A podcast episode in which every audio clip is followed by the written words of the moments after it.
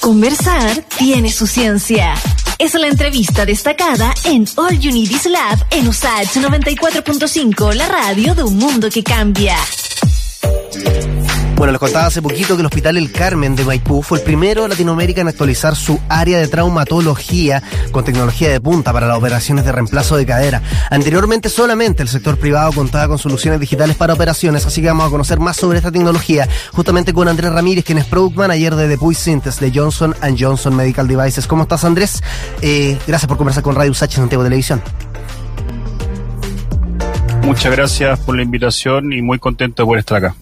Oye Andrés, eh, encuentro no menor este dato que, entregamos, que tiene que ver con que solamente el sector privado antes tenía eh, acceso a este tipo de tecnologías. Cuéntanos cómo era ese panorama y por qué había costado tanto quizás dar este, este importante paso, ¿no? O sea, la mayoría de la población chilena se, se atiende en el sector público. Exacto. Mire, Iván, la verdad que nosotros como compañía queremos ser súper claro y enfático que el acceso a la salud debería ser transversal, ¿no? Y en ese sentido, eh, queremos que el acceso a la salud sea tanto para la gente que se atiende en privado como en público. Y en ese sentido, nosotros como compañía hemos pujado siempre para esa transversalidad en la salud, para que toda la gente pueda tener ese acceso. Y, y, y, hoy en día estamos marcando un hito histórico, eh, lanzar Belly Hips Navigator, que si bien es cierto, es la primera solución digital en Chile y también en la región, en Latinoamérica, eh, estamos muy contentos de poder haberlo hecho eh, el día 6 de noviembre pasado en el Hospital El Carmen de Maipú. Se operó un paciente de sexo masculino que tuvo un accidente automovilístico y después de seis años pudo ser operado con esta tecnología y la verdad que resultó todo un éxito. Cuéntanos entonces por qué lo, lo que te decía al principio, ¿no? ¿Por qué crees que costó dar este paso de llegar a la, al servicio público? Yo creo que costó un poco, eh, Iván, porque eh, todas estas tecnologías cuestan el acceso en el del punto de vista más financiero, ¿no? Y en ese sentido eh, nosotros eh, dimos un paso en eso, eh, entregamos este dispositivo, en este caso a un sector público, para que puedas, podamos tener esta transversalidad en, en, en, en pacientes, ¿no? Mm. Y en ese sentido nosotros somos muy conscientes que el reemplazo articular de cadera es una cirugía que hoy en día está en lista de espera en el gobierno y obviamente toda esa lista de espera se opera en el sector. Ahora cuéntanos entonces cuál es el, punto de quiebre, eh, cuál es el gran avance que marca una cirugía, digamos, con tecnología digital, como es lo que se está instalando ahora en el hospital de Maipú con Vélez, versus la, la cirugía tradicional, ¿no? Si es que habían algunos procedimientos incluso que no se podían realizar por no tener esta tecnología. Mira, Iván, yo te diría que ahí eh, marca un hito histórico desde el punto de vista de la cirugía reemplazo articular de cadera. Es una de las cirugías con mayor éxito en los últimos años en términos de resultados. La verdad que el impacto que genera esta cirugía en los pacientes es un impacto increíble. Eh, ahora, eh, ¿qué es lo que marca el antes y el, el, después? Yo creo que la tecnología vino para quedarse en la medicina y en ese sentido lo que genera Belly Hips Navigator es básicamente aumentar la precisión y la eficacia en pabellón para los cirujanos, ¿no? Y al final del día, para nuestros pacientes, es mayor seguridad. Y también hay cuestiones que antes no se podían hacer eh, y que asumo que esta tecnología sí permite. Tú hablas de una precisión en la posición, en el posicionamiento del implante, ¿no? Y todo, todo tiene que ver con una plataforma digital que permite, digamos, a nivel intraoperatorio llegar a ese nivel de detalle. Si nos puedes contar cómo funciona eso. Bueno, Belly Hips Navigator eh, es una tecnología digital que está compuesta por un software, básicamente un programa, y lo que hace ayuda al cirujano a aumentar la precisión y la eficacia en su cirugía. Es una navegación no invasiva, nunca toca al paciente, eh, y de acuerdo a eso lo que genera es básicamente entrega de herramientas para que el cirujano tenga una mayor visibilización de cómo está posicionando los implantes, eh, dado que todos los pacientes son diferentes, ¿no? Tenemos pacientes sexo masculino, femenino, pacientes más añosos, más jóvenes, y todo eso conforma un desafío para los cirujanos. Y en ese desafío, obviamente, que Belly Hips Navigator viene a entregar una herramienta a estos cirujanos para que puedan tomar las mejores decisiones intraquirúrgicamente, o sea, en el mm. mismo momento. Bueno, y acá llama la atención lo que tú dices, que es una cirugía que en ningún momento toca al paciente. Creo que es importante precisar que los que están a cargo, digamos, eh, o sea, no, es que nunca se toque al paciente, sino que los, robots son los que al final están haciendo, claro, no es, no es a distancia, no es telemática. Pero, eh, ¿cómo fue el caso de esta primera cirugía que fue en noviembre, justamente en el Hospital El Carmen de, de Maipú? Eh, con una cuestión que tú ya estás diciendo, claro, marca un antes y un después. Yo creo que otros países también ya han dado avance en esta línea, ¿no? De que la robótica se meta con todo lo que son las cirugías de los pabellones chilenos. Sí, eh, como decía anteriormente, Chile es el primer país en Latinoamérica en poder lanzar esta tecnología.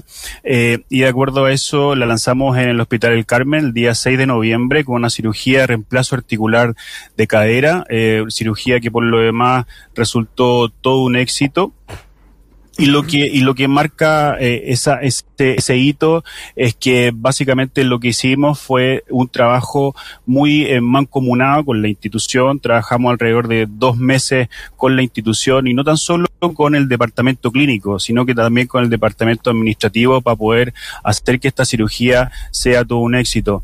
Internamente estamos a cargo de un proyecto y un proyecto básicamente de, de, de, de tecnología y ese proyecto de tecnología es poder implementar esta solución eh, digital que va a ser el primer paso de eh, cirugía digital eh, en Chile, pero van a venir otras más, va a venir robots, van a venir inteligencia artificial, van a venir patient pad, que es básicamente una conexión directamente del cirujano con, con los pacientes en términos de conformidad de los implantes, etcétera. Entonces, para nosotros resulta un primer paso, pero que van a ver más cosas y que obviamente Chile es un país pionero por todo el tema de innovación y en tecnología que se está dando en nuestro país. En nuestro país básicamente están las mejores empresas y los mejores con mayor tecnología. Así que en ese sentido, como compañía, estamos muy contentos de poder haber lanzado hmm. el día 6 de noviembre en el Hospital del Carmen.